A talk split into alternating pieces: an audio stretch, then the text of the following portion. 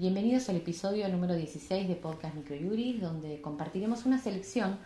de material publicado en la cuarta semana del mes de abril, comentando las novedades jurídicas más leídas por nuestros suscriptores. Comenzamos entonces con un fallo en materia de salud de la Cámara Nacional de Apelaciones en lo Civil, que rechazó la demanda por responsabilidad médica, ya que las complicaciones que sufrió la actora luego de la intervención quirúrgica tienen origen en su deterioro previo a la cirugía debido a un complejo e importante cuadro de base de origen múltiple. Las partes del fallo sigladas B larga contra Sanatorio de la Trinidad Mitre, S.A. y otros sobre daños y perjuicios del 8 de febrero del 2019.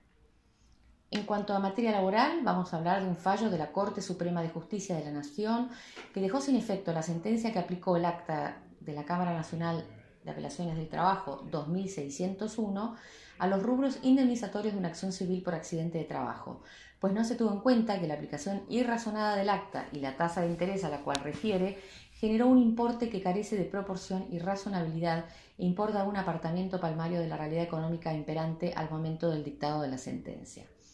El caso también siglado B larga PG por sí en representación de los hijos menores contra experta aseguradora de riesgos del trabajo, sociedad anónima y otros sobre accidente acción civil del 29 de febrero.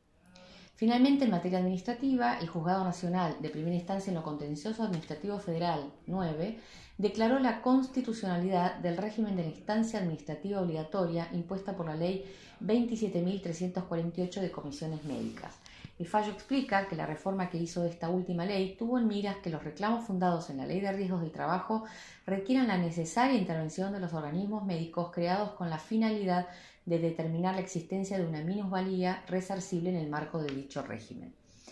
Partes experta ARTSA contra Estado Nacional sobre proceso de conocimiento, del 28 de marzo del 2019.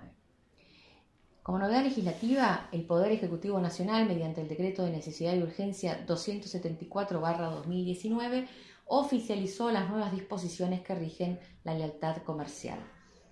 Y en doctrina presentamos el escrito titulado Trabajador Agrario Permanente con Prestaciones Discontinuas, realizados por el doctor Juan Prola, en el cual se analizan los alcances de esta nueva figura contractual y se observan los diferentes tipos de conflictos que suelen presentarse en los tribunales respecto de ella. De esta manera damos por finalizado el resumen de la semana. Para quienes ya son suscriptores de Microjuris, la información reseñada se encuentra ya volcada en nuestra base de datos. Y para quienes todavía no se han suscrito, los invitamos a conocer nuestros planes de suscripción en nuestro blog aldiaargentina.microjuris.com. Muchas gracias y hasta nuestro próximo encuentro.